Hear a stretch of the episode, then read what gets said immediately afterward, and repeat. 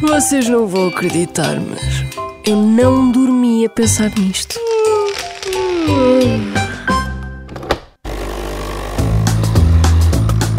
Sabe porquê é que se diz parte uma perna no teatro? Talvez porque se desejarmos o mal, acontece o contrário. Se calhar é uma, uma superstição que surgiu quando alguém inadvertidamente partiu a perna numa peça de teatro e a peça de teatro correu muito bem a seguir.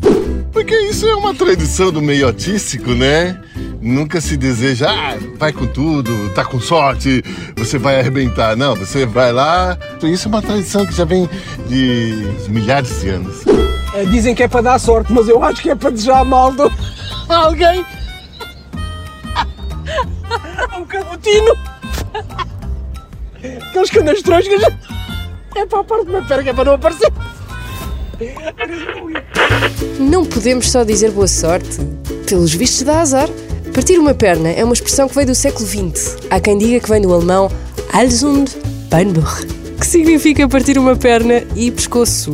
Assim, é um bocadinho agressivo. Ou então do hebreu Adzlaka Ubraka, que significa sucesso e benção.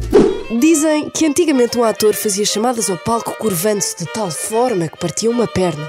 E ainda desde as origens do teatro grego, os membros da plateia expressavam a sua admiração a bater os pés e não a bater palmas, porque criavam um barulho muito alto e divertido. Parte uma perna pode vir de qualquer uma destas teorias. Fazem todas sentido, não é verdade? Há ainda quem diga muita. hum, uhum. E a história é tão interessante que quem nos vai explicar é José Pimentão, ator de teatro e não só. Mais recentemente entrou na série 1899 de uma das maiores plataformas de streaming, acabada em X. Então, a expressão está relacionada, reza a lenda, com o facto de antigamente as pessoas deslocarem-se muito para os teatros de carro de cavalos e, portanto, se ao chegarmos ao teatro houvesse muitos carros de cavalo nas imediações e, consequentemente, muito cheiro a fezes de cavalo, seria sinal de que o espetáculo tinha muito público e, portanto, era uma espécie de, de sinal de boa sorte. Daí desejar-se hum, que houvesse muitos dejetos para a pessoa ah, em questão. Existe também a versão de que as infraestruturas de saneamento dos teatros, inclusive os lavabos para o público, não, não seriam as melhores, seriam assim para o precário.